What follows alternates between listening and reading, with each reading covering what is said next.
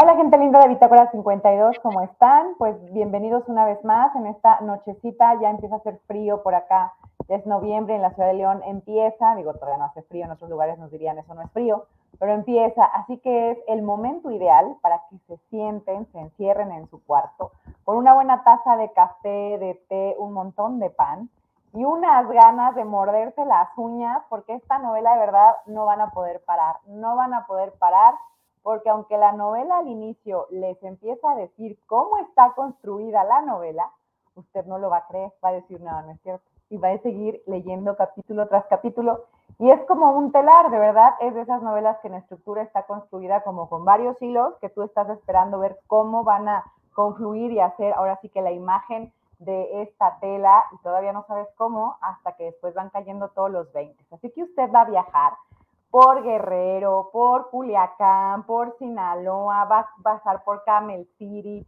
va a pasar por California, va a pasar por historia, va a estar viendo cosas sobre Neruda, sobre revueltas, los Black Panthers, la guerrilla, Malcolm X, el Dr. King, ahora sí que la gente de dinero, la gente sin dinero, los problemas en México, los problemas en Estados Unidos y un montón de personajes que ahí le va, para que vaya imaginándose la sazón de esta novela que si una tal Rosario, un Amparo, una Amapola, una Mamá Flor, Fernanda, Fabián, Harriet, un detective, es decir, esta novela tiene de todo. Y sobre todo lo más importante, una mancha de sangre que usted no se va a poder quitar nunca jamás, porque además la sangre es vital en cuanto al relato, en cuanto a todas las connotaciones que hay. Y bueno, por eso su autor Vicente Alfonso nos va a acompañar para platicar de la sangre desconocida, porque ya desde el título cuando uno acaba de leer la novela, dice, no, pues es que ahí está todo en muchos niveles de interpretación.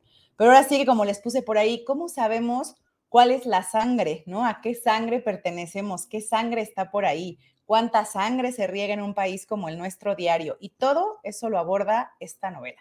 ¿Verdad? Estoy impactadísima, encantada. Insisto, usted tiene que sentarse y no parar de leer. No va a poder dejar este libro, se lo prometo. Pero bueno, aquí está Vicente Alfonso. Les recuerdo, Vicente Alfonso, él es un escritor y periodista, autor de novelas como Huesos de San Lorenzo, que ganó el Premio Internacional de Novela en el 2015. Eh, Sor Juana Inés de la Cruz, así se llama el premio. También tiene partitura para Mujer Muerta, que ganó el Premio Nacional de Novela Policíaca en el 2008 y tiene eh, sobre cuento publicado Contar las Noches, que es el Premio Nacional de Cuento María Luisa Puga en el 2009, y El Síndrome de Esquilo, que salió en Ficticia en el 2007. Y por aquí en Bitácora 52 nos vino a presentar una serie de crónicas desde Chilpancingo a la orilla de la carretera, que también está la entrevista por si quieren recordarla. Está ahí en nuestras redes sociales, está en Facebook y está en YouTube y ahí pueden ver la entrevista anterior. Pero el día de hoy vamos a platicar con Vicente Alfonso sobre su novela La sangre desconocida. Bienvenido Vicente, gracias por estar aquí.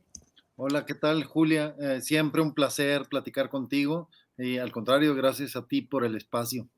No, pues mil gracias. Ahora sí que empecemos. Cuéntanos, esta novela que muchos personajes, de hecho dentro de la novela, nos están diciendo, es que habla sobre vampirismo porque ahí empieza un rollo del vampiro y la sangre y hay un montón de música, este que usted seguramente irá después a hacer su playlist, si no es que ya existe en Spotify, de todas las canciones que hablan sobre la sangre. ¿Por qué la sangre? ¿Por qué decidiste abordar la sangre? Cuéntanos un poco. Bueno, eh, la sangre es, por supuesto, uno de los elementos centrales, eh, porque no podemos eh, evitarla, ¿no? No podemos evadir el, símbolo eh, como elemento, no nada más simbólico, sino como elemento vital.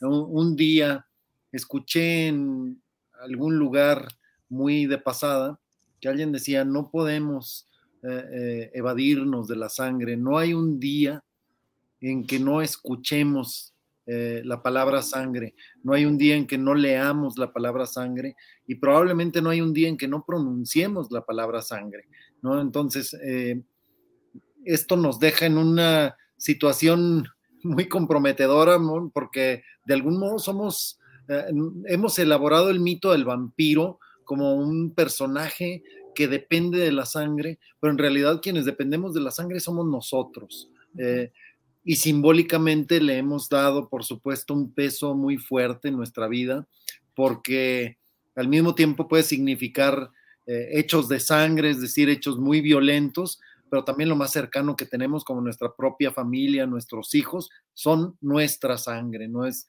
no es raro decirlo así, ¿no? Entonces, este, me pareció que, que una novela alrededor de este elemento y alrededor de todas las eh, significaciones, interpretaciones simbólicas que tiene, eh, bueno, iba a dispararse para muchos lugares, pero que tenían estos puntos de entrecruzamiento que, como bien dijiste, forman un tejido. Sí, y bueno, de hecho esta novela, pues empezamos muy a la idea de detectives. De hecho, les voy a leer así un pedacito para que se den una idea del tono. Dice, Sherlock Holmes se mete en las venas un galón de heroína y sigue fresco para humillar a todo Scotland Yard. En el terreno de los hechos la cosa es muy distinta. Si lo sabré yo, que muy pronto no hallaba la salida de tantos pendientes. Y desde ahí pues nos está hablando un detective al que vamos a seguir la pista para ir descubriendo cosas que tienen que ver, pues si estamos hablando de detectives, con sangre en un acontecimiento que parece atroz, pero luego, como bien dices, también vamos a ver toda una línea de sangre por ahí cruzada de otra vez, quiénes son familia, quiénes son los lazos, estamos tan distantes nada más porque estamos en un país o en otro, o somos de un color u otro, que creo que también por ahí pasa la novela, como los ideales a veces parece que son opuestos, pero en realidad se busca lo mismo. Y por eso vamos desde una guerrilla en Guerrero hasta, insisto, el movimiento de los Black Panthers en Estados Unidos.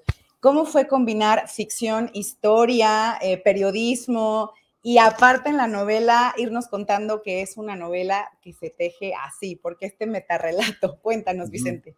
Bueno, eh, en realidad justamente yo quería poner sobre la mesa este fenómeno que bien mencionas, ¿no? Eh, para trabajar con la realidad, lo que hacemos es diseccionarla, hacer cortes, reducirla, simplificarla, pero siempre ocurre esto, ¿no? Que la realidad desborda estos contenedores lógicos y nos sorprende de muchas maneras. Eh, entonces, eh, solemos tener experiencias iguales en, la vida, ¿no? Es decir, uno pensaría que los movimientos sociales en los Estados Unidos no tienen ninguna relación, ningún vínculo con los movimientos sociales de los 70 eh, en nuestro país y sin embargo hay un montón de, lazos, de ligas, eh, por decir uno muy elemental, ¿no? 1968 eh, es un momento clave para nuestro país, para la democratización de nuestro país, para las luchas estudiantiles, todos lo sabemos, pero también recordamos que en el 68 se dieron las Olimpiadas, ¿no? Justamente no podemos explicar un fenómeno sin el otro, y, todos recordamos también el momento en donde un par de corredores de raza negra eh, resultan eh, ganadores de una prueba y se suben al podio y hacen este movimiento alzando los puños con un guante negro que era justamente eh, un símbolo de, de, protesta y de reivindicación del Black Power, del poder negro afroamericano. Y entonces, este, tenemos estas estos símbolos que están coexistiendo. Eso es nada más, digamos, una, cuestión casi anecdótica, pero si nos ponemos a ver, abrevaban de las mismas lecturas, de los mismos eh, autores, incluso había una comunicación constante. Entonces, mm, eh, la realidad, te decía hace unos minutos, siempre nos desborda, siempre se desborda para lugares insospechados y quería que la novela fuera así, que el lector empezara asumiendo que eran tres líneas, tres historias distintas que corrían de manera paralela y sin embargo empezábamos a encontrar indicios. De pronto, primero sospechamos y después tenemos la firme convicción de que las líneas se van a juntar y terminan juntándose porque así pasa en la vida real. Y luego, bueno, eh, cuando ibas a abordar ahora sí que el tema, porque en realidad son muchos y los entrelazas, ¿Cómo fue la decisión? Es decir, ya como escritor, ¿cuándo fue, o cuál fue la idea que llegó a tu cabeza y dijo, tengo que escribir la novela de esta manera, quiero entrelazar estos hechos? Así que cuéntanos un poco el detrás de la tinta, ¿qué fue primero? o sea, ¿qué idea llegó primero? ¿El detective, la guerrilla? Cuéntanos cómo fue. Fíjate que fueron llegando y, son elementos que de alguna manera he saqueado de mi propia vida. Eh, si nos remitimos a eso, la primera de las historias, sin duda, es la de Culiacán porque eh, yo nací en Coahuila, crecí en Coahuila, viví muchos años allá en Torreón, eh, pero en algún momento mis padres eran muy activos políticamente cuando yo era muy pequeño eh, y, mis padres, mi madre y mi padre son abogados, mi madre fue juez muchos años, pero los dos hacían muchísima labor social. y entonces en algún momento como parte de su activismo político, pues les tocó un exilio del, del Estado, ¿no? este, para, para no sufrir represiones más graves, eh, los invitaron a dejar el Estado durante algunos años y entonces eh, terminamos como familia viviendo en Sinaloa. Entonces yo lo, construí en espejo, ¿no? Mis personajes habitan en Sinaloa, pero en algún momento son obligados a, dejar ese territorio. Ahí estaba esa anécdota familiar. Yo sabía que en algún momento quería escribir eh, algo al respecto.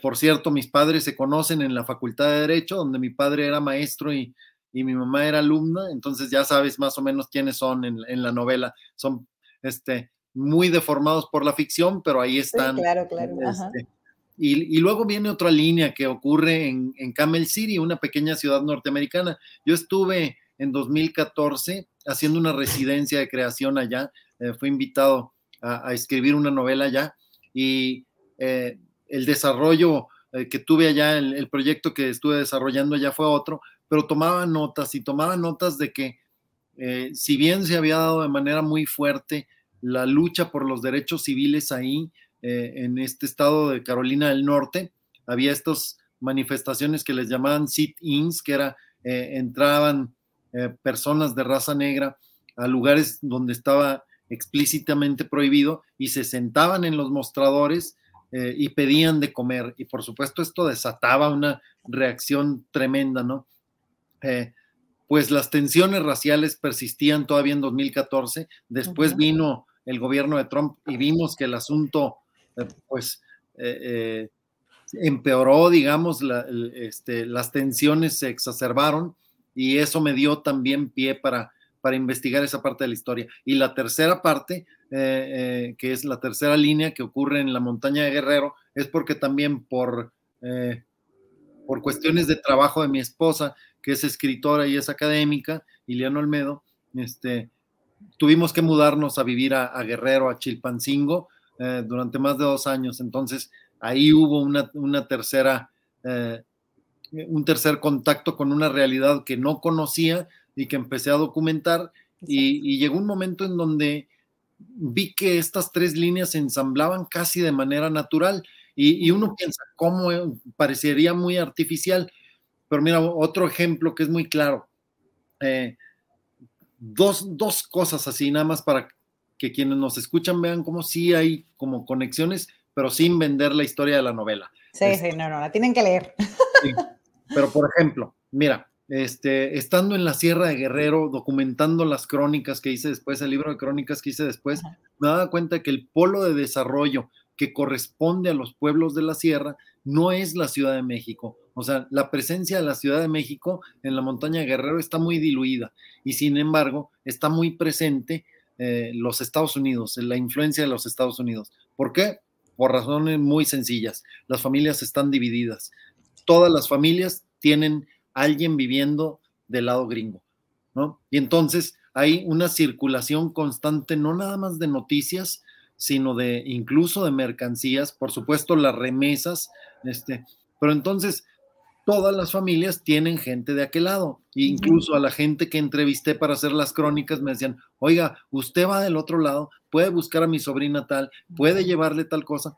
Y entonces eh, a una hora tengo amigos, conocidos eh, que van y vienen. Entonces hay una comunicación constante. Otro elemento que tiene que ver con los, años 70. Eh, quienes saben de cuestiones de, este, de guerrilla y contraguerrilla sabrán que uno de los centros de inteligencia y de adiestramiento eh, de, inteligencia contra guerrillas, contra insurgentes, está justamente en Carolina del Norte, ¿no? Entonces, fíjate lo que son las cosas. Los movimientos sociales como el de Lucio Cabañas, ¿no? Que eran tildados de guerrilleros, fueron reprimidos con una serie de técnicas que fueron desarrolladas y mejoradas en escuelas militares de Carolina del Norte. Y entonces no era raro que militares entrenados allá, tanto mexicanos como norteamericanos, vinieran a implementar operativos a la Sierra de Guerrero. Entonces, este, eh, vuelvo a, esta idea, ¿no? De que para, para trabajar con la realidad que es súper abundante, hacemos reducciones, pero estas reducciones siempre nos desbordan y, terminan mostrándonos que estamos eh, conectados de maneras que no sospechamos, pero que ahí están y que no son imaginarias, ¿no? Sí, no, de verdad, la novela es imperdible, insisto. Y por ahí les dejo otro para que se vayan picando. Ahora sí que hay cosas que cualquiera puede decir, se pudo haber evitado y todo parte de un bodoque. O sea, los hijos son un elemento esencial de la novela, lo que provoca un bodoque. Es decir, lo que puede provocar un bebé, un hermano, un bebé en un lugar que parecía que no podía suceder ese embarazo y sucede. Es decir, de verdad, lo que se origina, como dices, de una sangre que parece que no se debía de vincular y se vincula, o de sangres que decimos desconocidas aparentemente. Insisto, en la línea sanguínea así en fondo familiar en esta novela es imprescindible. De verdad lo va a disfrutar. Y por ahí voy a otro elemento que me encantaría. El vestido, de lo que hemos ido platicando, hay un símbolo ahí en un vestido, que ahorita que platicamos de todo lo que parece inconexo, imagínense ustedes crear algo a partir de cosas nuevas. Casi, casi así está la novela. Parece que se saca de un montón de cosas aparentemente nuevas que podían subsistir cada línea de la novela independiente, ser novelas independientes. De pronto es como si alguien decide destrozar y crear algo nuevo, pues así un símbolo de un vestido que va a llevar a través de toda la novela algo simbólico. Y es un poco lo que hemos estado platicando aquí con Vicente. Vicente, esta idea como del símbolo, de ciertos símbolos que tienes ahí, la música, insisto, de hecho se vas haciendo en un capítulo una playlist en lo que van los personajes conversando y está la playlist de todas las canciones de sangre. Insisto, no sé si está lista en Spotify, ya está, y si no, seguramente alguien, alguien la va a hacer porque, bueno, ahí va la línea. ¿Cómo fuiste escogiendo, ahora sí como escritor, estas ideas, cómo llegaban? ¿Llegaban en el capítulo? ¿Lo pensabas antes? Eh, ¿El vestido? ¿Cómo fue esto? ¿De dónde sacaste esta idea de pues no sé, para mí como lectora es ese símbolo, igual tú no lo viste, como escritor nunca era tu intención, pero para mí me encantó esta idea de, de lo nuevo, destrozarlo para crear otra cosa, de lo que aparentemente es inconexo y tiene, como dijimos, ideologías que van a ciertas personas y ciertas épocas, en realidad se conjuntan de nuevo y crean algo absolutamente nuevo, ¿no? Creando una línea de ideología o de sangre o de pensamiento novedoso, que es lo que hoy nos tiene aquí manejaste las líneas de tiempo también. Esta novela está escrita en distintas líneas de tiempo, eso es importante. Entonces, cuéntanos un poquito de eso, de cómo manejar la línea del tiempo, el símbolo, si hay o no ahí en un vestido, y bueno, pues esto de las, de las líneas de sangre. Sí, eh, fíjate que eh, justamente decía mi maestro Federico Campbell, una de las cosas que decía es, este, eh, la forma tiene que casar con la historia como un guante calza una mano. ¿No? Entonces, eh, batallé mucho, tuve que reescribir 11 veces la novela porque intentaba una forma, intentaba otra, de pronto, este, una, una de las primeras versiones fue epistolar, ¿no? Porque decía, bueno, hay comunicaciones entre los personajes, pero hay cosas eh, que los personajes no dirían o no, confesarían en una carta, ¿no? Entonces fui intentando diferentes versiones eh, de qué manera podían conectarse y me di cuenta de que uno de los elementos eh, culturales eh, más importantes para las tres líneas era justamente el tejido. ¿no? Eh, esto vino precisamente de, a partir de dos, dos, tradiciones de la Sierra Guerrero, que es el tejido de palma, pero el otro es el tejido textil, ¿no? en algún momento, justamente una señora que después originó a Mamá Flor, me estuvo explicando lo que significaban los diferentes dibujos tradicionales eh, de, los vestidos de guerrero, ¿no? decía, mire, así se hace una cucaracha de agua y así se hace, y esto significa, dice, y entonces quien conoce esos códigos, solo de ver el vestido de otra persona, sabe de dónde es, puede saber de qué familia, incluso eh, qué trabajos ha desempeñado, y, y me di cuenta que ahí había algo muy poderoso, ¿no? Entonces dije, claro, la novela tiene que ser un tejido, tiene que ser un tejido, pero no ofrecerle al lector el tejido ya descifrado y construido, sino establecer primero los hilos con los que va a trabajar y luego que sea el propio lector quien va eh, eh, me explicaba esta señora, ¿no? Que todo tejido se forma por dos, dos entramados, ¿no? Que son la trama y la urdimbre, ¿no? Y entonces es, va uno haciéndolos conectar. Y dije, yo tengo que hacer igual mi trama y mi urdimbre y, que la lectura opere como un telar. Entonces ahí tenemos ya la idea del tejido, pero faltaba otra cosa, que es este, justamente este otro símbolo del que ya hablamos, que es la sangre. Eh, por eso la primera frase de la novela es, nada es tan difícil de limpiar como la sangre, porque es este, una vez que un tejido se ha empapado de sangre, es muy difícil deshacer ese vínculo. Y entonces, si nuestra historia colectiva está llena de sangre, ¿no? Nuestro pasado, nuestra memoria, eh, ¿cómo le hacemos para, para asumir esas manchas, ¿no? Que se queden ahí, las, las asimilamos, tratamos de quitarlas. E, eso es cómo dialogamos con estos pasajes tan duros, tan conflictivos de nuestra historia reciente, como los episodios de lo que pasó en la Guerra Sucia, en, la montaña Guerrero, de lo que pasó en los entornos urbanos eh, de Sinaloa, de Sonora, de Chihuahua. ¿Cómo, ¿Cómo nos enfrentamos a eso, no? ¿Cómo reconstruimos, reelaboramos ese, ese pasado colectivo? Pues para mí era la misma operación que tratar de sacar una mancha de sangre de un tejido. Ok. Sí, y bueno, a quienes nos están viendo, les comento, esta novela de verdad, por si te has perdido las noticias o eres demasiado joven, pues es una manera de como beber historia, ahora sí como vampiro, absorber en un trago un montón de historia que luego seguramente irás y consultarás, pero que te da, insisto, como en un sorbo, un paquete de información vital que puede ayudarte a leer un montón de cosas que en la actualidad están pasando, ¿no? Y además, y por eso es una novela, yo diría, de verdad llega a un tono humano que es atemporal, ¿no? Que te hace preguntas, insisto, que van más allá de una época y espacio. Insisto, aunque la novela tiene distintas líneas de tiempo, las historias parecen suceder en distintas líneas de tiempo y luego no entiendes cómo se van a relacionar, al final lo, lo entenderás sí creo que te hace estas preguntas, insisto, sobre pues quiénes son entonces tus familiares, quién es la sangre, este, de qué línea, digamos, de sangre de ideología, si nos vamos a ideología o a libros o a cultura, es decir, qué culturas te forman, porque a veces parece que es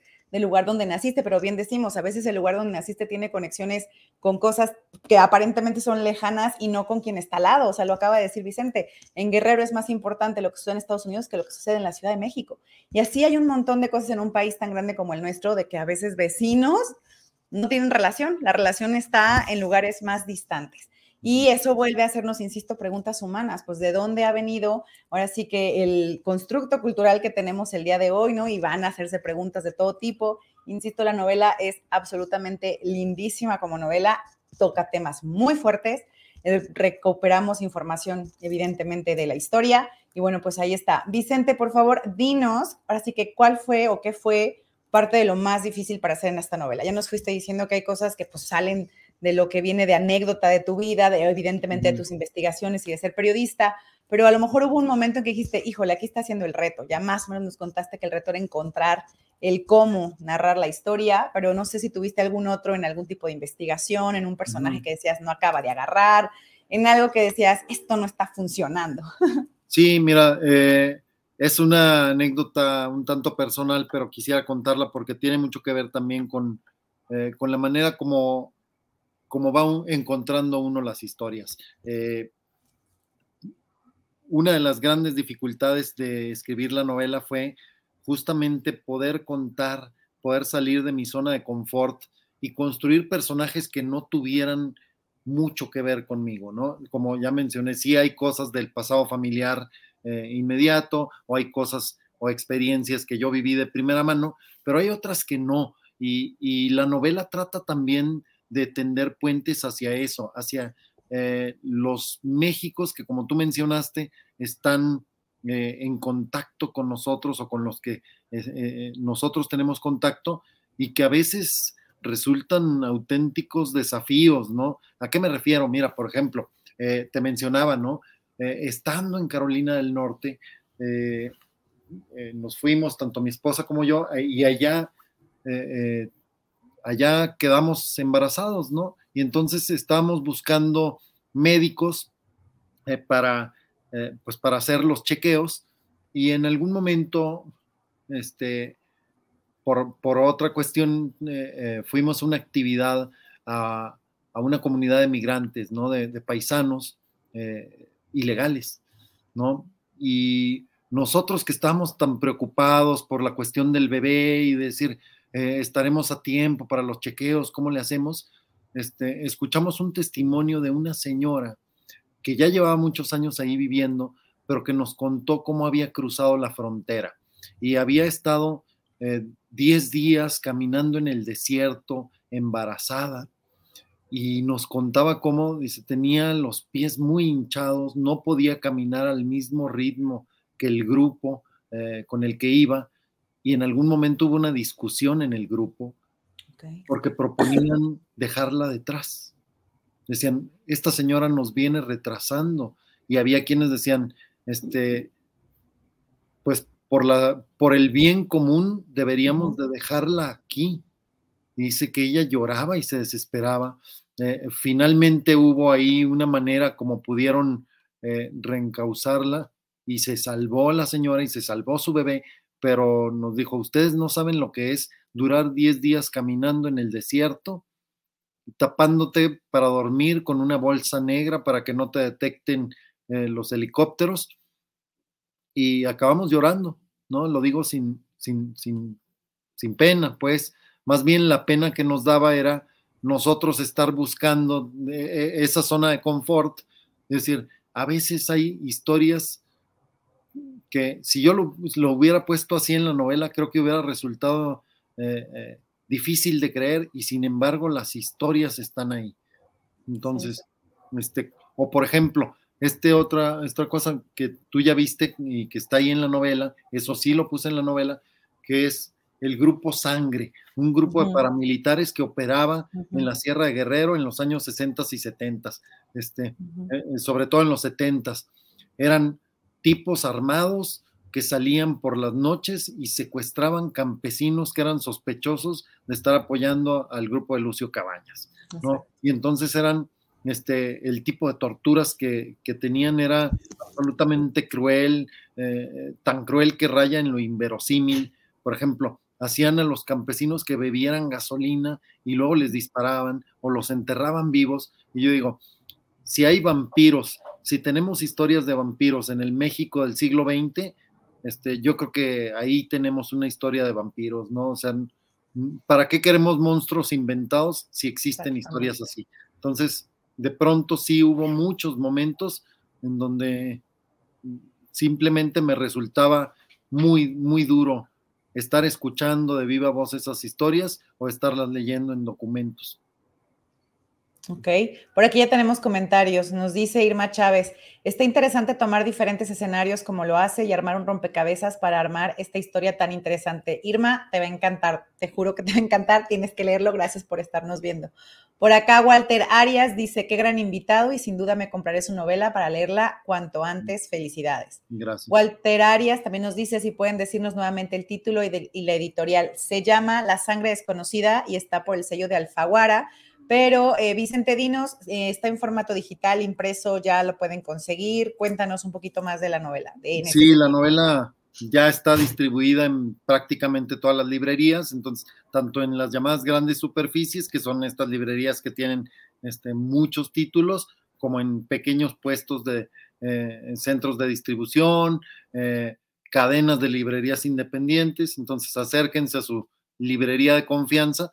Si no si no la encuentran rápidamente, se las pueden conseguir o la pueden pedir por internet, la pueden comprar en formato digital o la pueden pedir por internet y se las mandan a su casa en cualquier punto del país. Entonces, este, esa es una, eh, una gran ventaja de este sello que es Alfaguara, que es este, magnífico y, la distribución está muy, sí, muy no, es maravillosa. Y bueno, también de este mundo digital con sus pros y sus contras, pero bueno, esta forma de a un clic de que te descargues el libro y listo, ya lo tengas ahí, es una maravilla. Entonces, bueno, pues ahí está la invitación. Lean, por favor, La sangre desconocida. Insisto, en el título, ahora sigue como mancha de sangre. Está así, les está diciendo todo, pero hasta que no descifren no van a saber por qué la sangre desconocida contiene toda la novela en una gota. Así como mancha de sangre que no se puede quitar, así está, la van a leer, no van a poder parar, insisto, así que prepárense de verdad. Café, té, agua, un alimento al lado y que nadie los moleste, porque es imparable la lectura.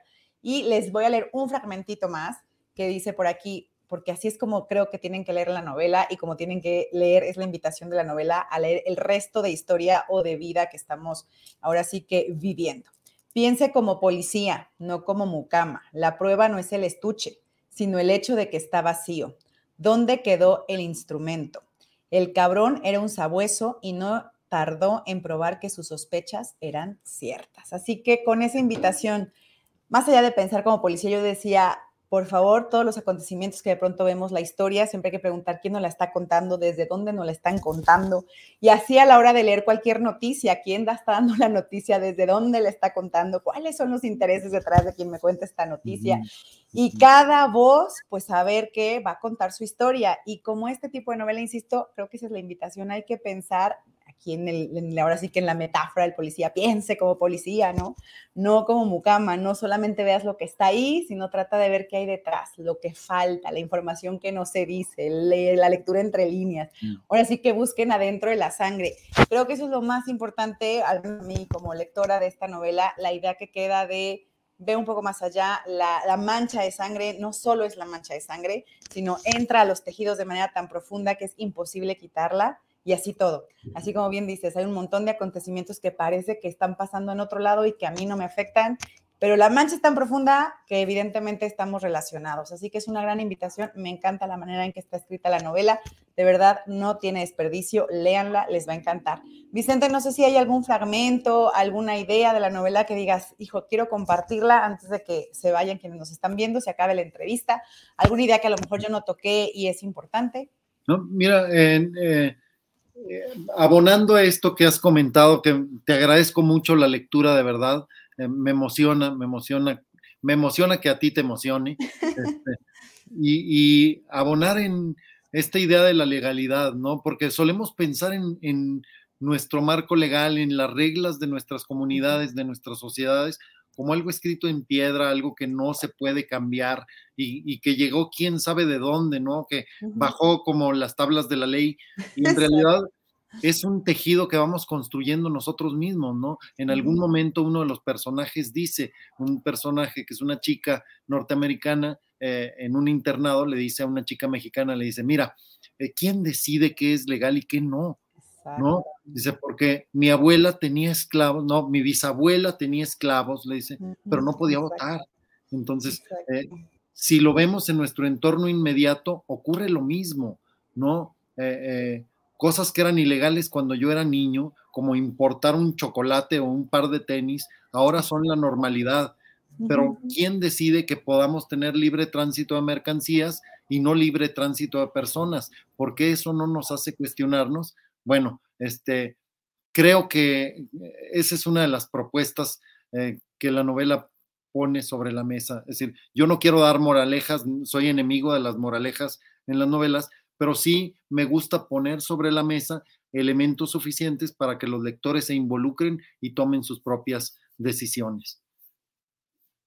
Sí, creo que es una novela que lanza preguntas. Ahorita que mencionas esto del internado, bueno, pues por ahí también hay y esto yo lo agradezco demasiado porque yo leí esos libros, ahora sí que en la preparatoria, este recuento de pues las novelas que para los Estados Unidos digamos, son como de lectura básica a nivel preparatoria. O sea, mencionas a Huckleberry Finn, está por ahí este Atticus, es decir, para matar a un señor, y está este rollo de la legalidad y lo ilegal, y quienes imaginan a través de qué causas, ¿no? Como hacer lo que sea necesario porque la causa es mayor que lo que voy a hacer ahorita, ¿no?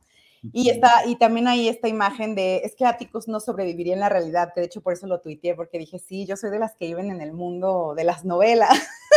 y dices, claro, hay ideales, hay parámetros, como bien mencionas, pero la realidad de pronto es evidentemente mucho más sorprendente, pasan cosas de las que luego no creemos que eso haya sucedido, como bien nos has contado estas anécdotas, y suceden. Y entonces por eso creo que la novela de verdad lanza una gran invitación a decir, a ver, en serio mira, en serio observa, en serio investiga y hazte las preguntas necesarias, ¿no? porque hay a veces muchas historias que no se cuentan de por qué suceden estas cosas legales y en realidad hay otra historia, ¿no? Y habría que saberla. Entonces, pues por ahí está, insisto, lean el libro, no los va a decepcionar. La sangre desconocida de Vicente Alfonso está en formato digital, en formato impreso, está a un clic de distancia, la editorial es Alfaguara, así que no hay pierde. Y sigan a Vicente Alfonso en sus redes, lo pueden encontrar en Instagram, en Twitter, no sé si también tienes Facebook. También. También. Ok, y si nos recuerdas cuáles son tu, porque nada más puse tu, eh, solo puse tu Twitter, que estás como Vicente-Alfonso, pero en realidad se llama Papá, Papá Bisonte. Sí, que es como me dice mi hija.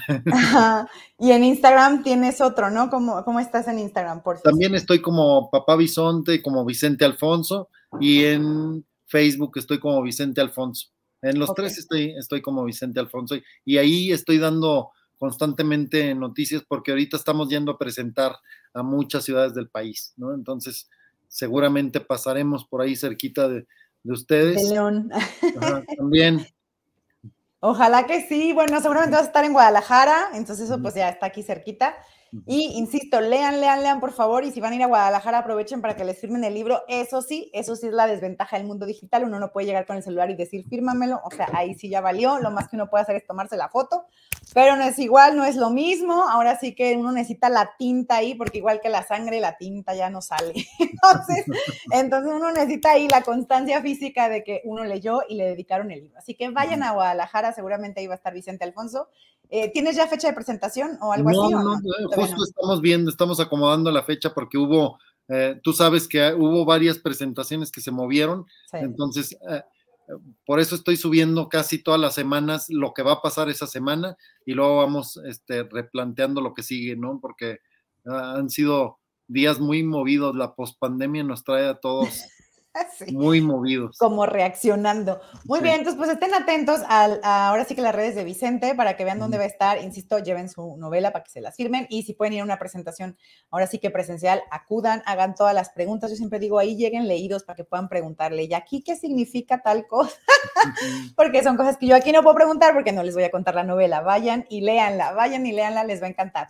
Por aquí tenemos un comentario más, dice Jorge Negrete Castañeda. Muchas felicidades, Vicente, súper interesante lo que nos platican sobre tu novela. Gracias, Julia, gran recomendación. Gracias, Jorge. Sí, de verdad, si alguien está aprendiendo a escribir novela, yo les diría, esta es una buena forma de empezar a leer la novela para que la disfruten y luego su siguiente lectura sea para que vean los modos de construcción de pues, este tipo de novelas. Así que insisto, les va a gustar de muchas formas, por la estructura, por las historias, por la historia, por todo. Y van a sacar su playlist de Spotify, estoy segura. y van a hablar de la sangre hasta por los codos. Así que bueno, mil gracias por ahí también a las chicas. Hay personajes femeninos muy interesantes, insisto, porque luego hay quien les va a encantar. El rollo de la sangre, obvio, en la vida de una mujer también está ahí muy bien cuidado el trazo, muy bien eh, puesto situaciones que, ahí soy honesta, como lectora, mujer, la verdad es que luego cuando se tocaban el tema de menstruación o hijos o así en otras novelas, perdón, suena mal, pero escrito por hombres, es como, nunca has hablado con una mujer, ¿verdad? y aquí está de verdad tocado de una buena forma, o sea, incluso los personajes femeninos tienen acercamientos distintos, lo cual dices, sí, sí habla de que evidentemente incluso en las mujeres pues apreciamos o vemos o vivimos incluso estos procesos diferentes, y aquí está bien cuidado, o sea, aquí sí, sí puedo decir, a lo mejor había intención o no, pero al menos me queda claro que has hablado con mujeres. Entonces, está, está genial, insisto, léanla, léanla, les va a encantar. Y por supuesto, como un personaje dice ahí, todos somos vampiros, esto habla de vampirismo, Cortázar era vampiro y de hecho hay una discusión al respecto. Insisto, es una novela que es metaliteraria, nos mete a discusiones que aparentemente no tienen que ver, pero todo está sobre la literatura, sobre la historia, sobre el periodismo, pues ahora sí que todo lo que hace Vicente Alfonso condensado. Beban de esta novela, La sangre desconocida. Mil gracias, Vicente. Gracias por tu libro, gracias por este momento y gracias a la gente que nos estuvo viendo aquí en Bitácora 52. Al contrario, gracias a ti, Julia. Gracias, bye. Hasta luego.